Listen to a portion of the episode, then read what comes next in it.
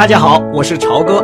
现在您听到的是专辑《听朝歌读名著》，请大家收听《战争风云》。啾啾的鸟声把娜塔莉吵醒了，她睁开了眼睛，拜伦就坐在她身旁吸着烟。朝阳台那面开着的门，正吹进一股凉风。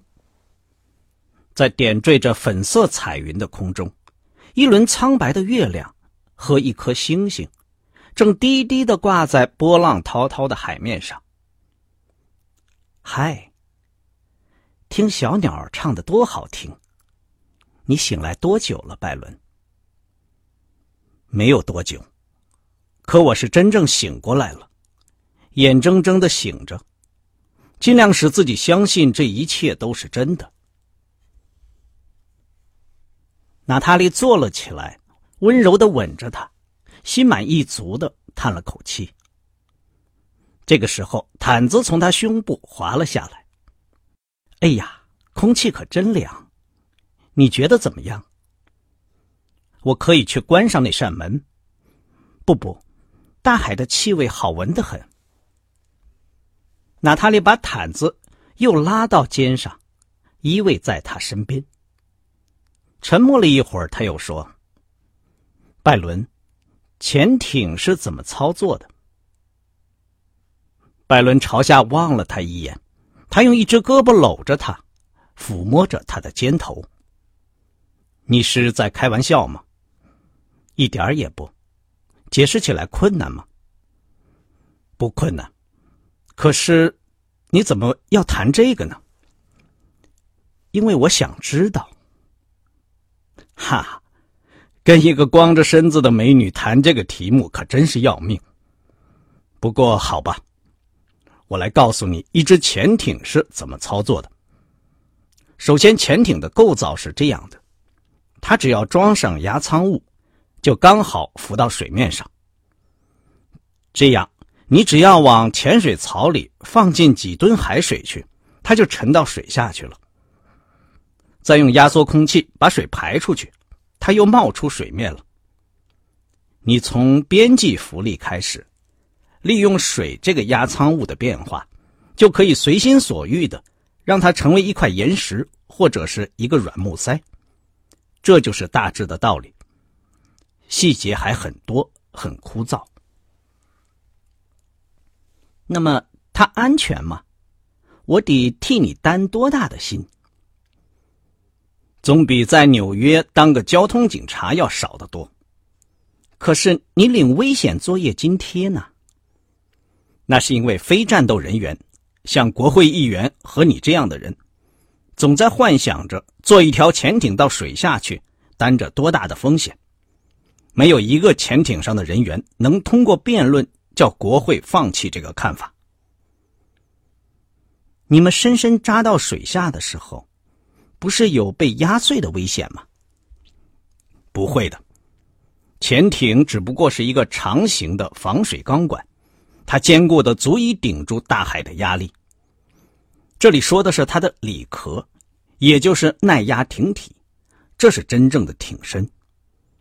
你看到的外部只不过是为了装置水槽的外壳，底部是敞开着的，海水可以冲出冲进。里壳有个测量压力深度的仪表，你永远不会下潜到那样的深度。直到今天，没有人知道老 S 四十五号究竟能潜多么深。我们坐的潜艇就像厚厚的床垫那么安全。可是潜艇有失事的，远洋轮船和游艇也有失事的。坐在艇里的人们在海洋底下遇险，往外拍电报。那倒很有趣，可是，一共也没有发生过几回，连那样也有办法逃生。在这些方面，我们都受过训练。可是，你们往艇里放水，叫它往下潜的时候，放水本身会不会失掉控制呢？亲爱的，别那么笑。所有这些对于像我这样的人都是神秘的。我笑的是你的问题提的很好。可是，正如我已经告诉你的，主要的水槽都在真正的艇壳外面，它们只不过是贴在上面的。它们一放进去水，冲水的潜艇刚好浮在水面，随着波涛沉浮。为了下潜，里边还有个密封的小水槽，叫做副槽，它大约能容十二吨的海水。往副槽里放水后，你就一直下潜。等你已经潜到你所要的深度，就关上浮槽，这样你就浮在那儿了。你展开停手的机翼，它就像一架肥胖的飞机，在浓重的空气里缓缓的飞行。潜艇上的人都是精选过的，个个都是好汉，亲爱的。所有我们这七十五个人，都会一心一意的，不想出一点点差错。潜艇上没有马虎的人，这是有关潜艇的真实情况，而且这是在床上。跟自己新婚的妻子进行的一次奇特的谈话。娜塔莉打了个哈欠，你这么一解释，我心里舒服一些了。那个生了锈的小船可真叫我害怕。新建造的那些潜艇，比起 S 四十五号来都是豪华的巨轮。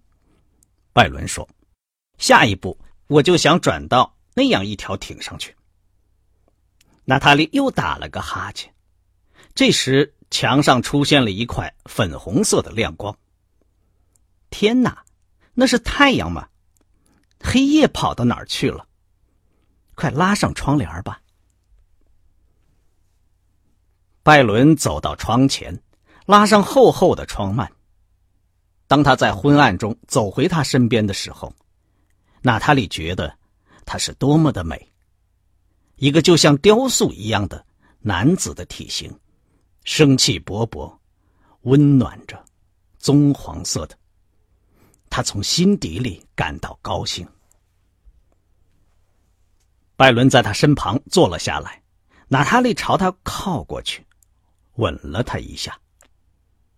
当这个年轻的丈夫使劲搂她的时候，他还假装抵抗了一下。然而，他无法抑制住心头涌起的欢乐的笑声。这个时候，太阳已经在窗幔外升起，照耀着战争岁月的又一天。他们直到中午，才在洒满阳光的起居室里开始吃早餐。玫瑰花在房间里散发着芳香。他们吃的是牡蛎、牛排和红酒。这都是娜塔莉点的饭，他说他就想吃这些，拜伦也称之为完美的食谱。他们两个人是穿着睡衣吃的，没有说很多话，只是深情的相互凝视着，有时为了一句傻话，或者什么也不为，就笑了起来。他们由于情欲得到满足而容光焕发。随后，娜塔莉说。拜伦，咱们究竟一共有多长时间？啊，从我们靠岸算起，七十二个小时，那就是到星期四的两点半钟。娜塔莉眼睛里那种纯真的喜悦减少了几分。啊，那么快？这个蜜月可太短了。这不是咱们的蜜月，我还可以享受二十天的假期。我直接从潜艇学校给 S 四五号打过报告，等你一回国，我就过那二十天假期。你什么时候回去？娜塔莉用手托着头。亲爱的，难道我现在就要开始动脑筋吗？是啊，娜塔莉，为什么不给艾伦拍个电报，告诉他咱们结了婚，马上要回国？可我办不到。我不再让你回到意大利去了。听到拜伦这直截了当的语调，娜塔莉扬起了眉毛。可是我非去不可。不，你不能去。艾伦太聪明了。拜伦说：“来，咱们把酒先喝了。只要有你或者我或者别人替他写信去图书馆查资料，料理厨房、管理花匠和水暖工人。”他就永远不会离开那所房子，就是这么回事他喜欢这样，他不容易被吓住，尽管他什么也不料理，成天感冒。可是艾伦叔叔却是个顽固的家伙。假如你拍了电报去，你想他会怎么办？娜塔莉犹豫了。他会想法叫我改变主意，不成的话，就会认真准备离开意大利。那才是你对他最大的帮助。不，他会搞得一塌糊涂的。他不善于和官员们打交道，官员们越蠢，他就越糟糕。他真能掉进自己设的陷阱里。莱斯里斯鲁特和我两个人用不了多久就能叫他上路，这回我们非办到不可。斯鲁特，斯鲁特不是正要去莫斯科吗？他曾经说过，他说他可以先在罗马或者西耶纳停留一下。他对埃伦是真心实意的。我知道他对谁真心实意。娜塔莉露出尖刻的眼神，温柔的说：“布拉尼，你在吃莱斯里斯鲁特的醋了吗？”好吧。六十天，你说什么，亲爱的？你回意大利两个月，不能再长了。六十天应该足够了。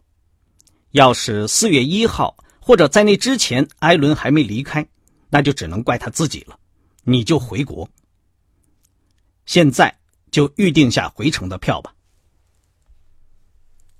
娜塔莉撇了撇他的那张嘴巴。懂了，拜伦，你是在对我下命令吗？正是。娜塔莉用手心托着下巴，用吃惊的眼光凝望着他。你知道，拜伦，被你这么吩咐着，我觉得很舒服。我也说不出为什么。也许这可喜的新鲜劲儿慢慢就会过去的。反正我的主人老爷，我一定遵命就是。六十天。好吧，拜伦说：“咱们现在穿上衣服。”去逛逛里斯本吧。我已经逛过了，娜塔莉说。可是我十分赞成换换空气。拜伦把钥匙往旅馆柜台上一放，说要他们的护照。那个黝黑短小的办事员带着发困的神情，在一扇门里消失了。看那些家伙，拜伦说。尽管到处是阳光，六个德国人穿了系着腰带的黑雨衣，正聚在大厅进口的地方交谈，朝进出的每个人都狠狠的盯上一眼。他们干嘛不索性把长靴子也穿上，A 字臂章也戴上呢？他们有些什么特征？穿雨衣，戴宽檐帽，脸晒成青铜色，他们哪来的时间洗日光浴呀？我背着脸也认得出他们，他们叫人起鸡皮疙瘩。娜塔莉说：“柜台上那个办事员从门里出来了，一边忙着翻着什么文件。对不起，护照还没有准备好。我需要我的护照。”娜塔莉的声调尖锐刺耳。办事员朝他略微抬了抬眼睛：“夫人，也许今天下午。”说完，他就转过身去了。从沉闷的卧室突然走到寒冷、阳光普照的室外，顿时感到十分舒服。拜伦叫了一辆出租汽车，去游览里斯本和他的近郊。论名胜，这里比起罗马或者巴黎差得太远了。然而，沿着一条宽宽的小河，高踞在小山上。那一排排宛如蜡笔涂成的绿色、粉色和蓝色的房屋，却形成了一幅很漂亮的图画。拜伦感到很惬意，他想他的新婚妻子也必定很开心。娜塔莉紧紧挽着拜伦的胳膊，微微笑着，不大说什么话。那些把摩尔式和哥特式建筑奇特的结合在一起的教堂。和全市最高一座山上巍峨的要塞，又勾起拜伦的回忆，使他想起早已忘掉了的在美术方面的苦役。他们下了出租汽车，胳膊挽着胳膊的，沿着阿拉法马陡峭狭窄的小小街道走去。成群的衣衫褴褛的孩子，在有几百年历史的破烂房子里跑进跑出，相当于公用电话亭那么大小的店铺敞着门，出售鱼、面包和肉块。这是一次长而漫无目标的散步。出租汽车答应在哪儿等咱们？娜塔莉用紧张的语调问。这个时候，他们穿过一条小巷，闻到一阵腥臭味两个人都有点喘不过气来。你一切都好吗？拜伦说。娜塔莉疲惫的笑了笑，不怕你笑话，我犯了世界上所有游山玩水的傻女人的通病，我脚走累了。那么咱们回去吧，我也玩够了。你不会介意吧？在出租汽车沿着河边的马路开回旅馆的途中，娜塔莉一句话也没有说。拜伦握着她的手，觉得又凉又湿。他们一走进旅馆，娜塔莉就拉了一下他胳膊：“别忘了护照。”他的这句话是多余的。办事员早把两个褐红色的护照连同钥匙。一起递给了拜伦。那个人咧嘴傻笑着，露出了黄色的大金牙。娜塔莉一把抓过他的护照。他一边和拜伦走进电梯，一边仔细翻看着。没错吧？拜伦说。好像没错，可是我敢打赌，德国秘密警察一定拍过照了。你的也一样。哦，是的。这多半是旅馆的例行手续。最近德国人想怎么样就怎么样，我不认为葡萄牙人敢违抗。可是你有什么可在乎的？娜塔莉走进套房的卧室，脱掉大衣，摘下帽子。拜伦也跟了进来，搂住她，吻着她。娜塔莉也回吻着，她紧紧的搂住拜伦，但是他的神情是冷漠的。拜伦带着询问的神情朝后靠着。对不起，娜塔莉说：“我头疼的很厉害。早餐毕竟不宜喝酒，我幸好带着点非常灵的丸药，让我吃点吧。”过了一会儿，娜塔莉微笑着从浴室里出来了。好了，照常进行吧。拜伦说：“没那么快见效吧？没有问题。”放心好了，两个人接了吻，又倒在床上。可是娜塔莉就像身体里边有一根弹簧断了一样。他在拜伦耳边呢喃的说了一些情话，尽量想做的多情一些。过了一会儿，拜伦坐了起来，轻轻的把他扶起来。好吧，告诉我出了什么事儿。娜塔莉搂着自己的膝盖，靠着床头栏杆蹲在床上。没事儿，没事儿，我有什么不对头吗？也许我有点太累了，头疼还没有过去。娜塔莉，拜伦握住他的手，吻了吻，然后直直的望着他。我想，谁也不能享受这么大的快乐。而不付出一点代价。开始是咱们没有领回护照，那些德国人又站在大厅里，我就感到一种可怕的沮丧。咱们游览的时候，我脑子里一直幻想着一些可怕的情景。旅馆仍旧拖延着不给我护照，你随着潜艇开走了，里斯本又添了我这样一个没有护照的犹太人困在这里。娜塔莉。在波兰整个期间，你连毛发也没有竖起一根。这会儿护照不是已经到手了吗？我知道，知道我这纯粹是胡思乱想，只不过我的神经太紧张了，太多的好事发生在太短的一段时间里。我想一会儿我就会恢复过来的。拜伦抚摸着他的头发。你骗了我，我以为你在里斯本会很开心呢。不拉你，我恨死里斯本了，我一向恨这个地方。我向上帝发誓，不管发生什么事，到死的那一天，我也会后悔。咱们不该在里斯本结婚，在这儿度过咱们的新婚之夜。这是个令人伤心痛苦的城市。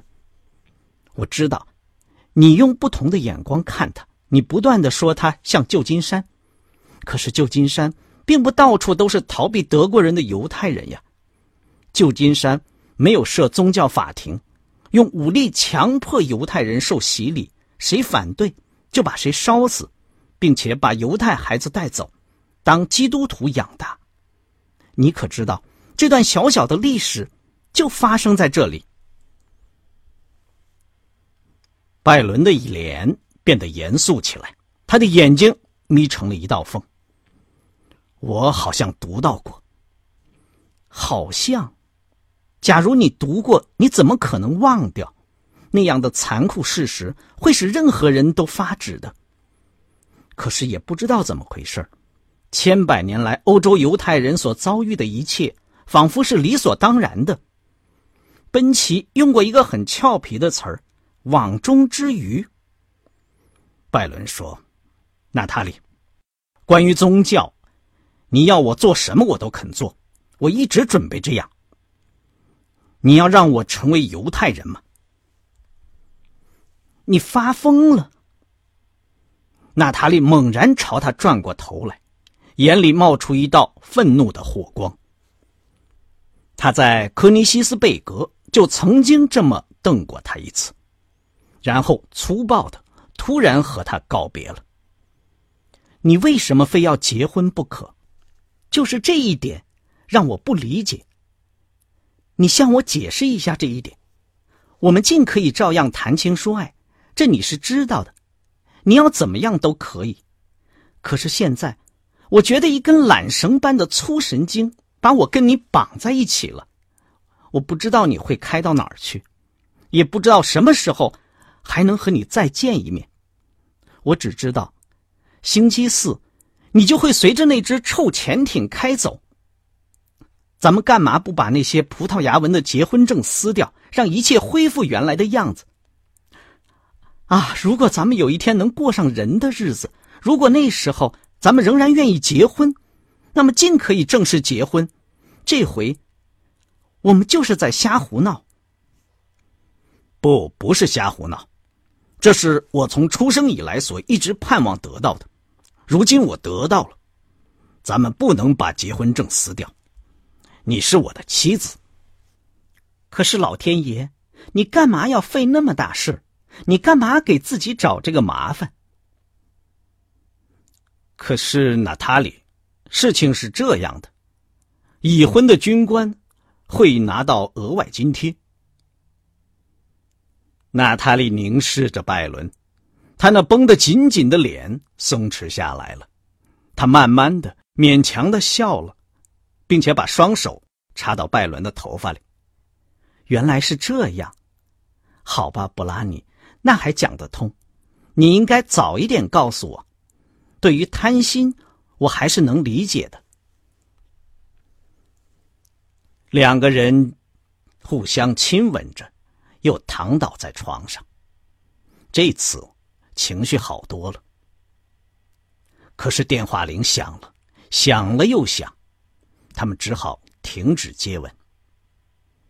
拜伦叹了口气，可能是 S 四十五号，就拿起听筒。你好。是的，你们想的真周到。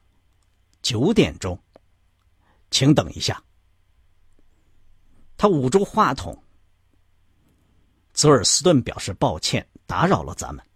他和斯鲁特想，咱们也许想找个别致的地方吃顿晚饭。里斯本最好的菜，葡萄牙最好的歌手。天哪，老斯鲁特看来犯了被虐狂了。那我们去还是不去？随你便。拜伦说：“他们是一番好意，为什么不去？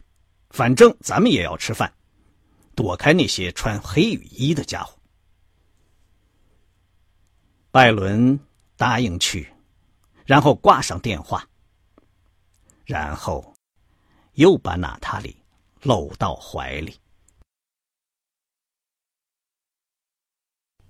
刚才您听到的是《听潮歌读名著：战争风云》，谢谢您的收听，我们下次节目再见。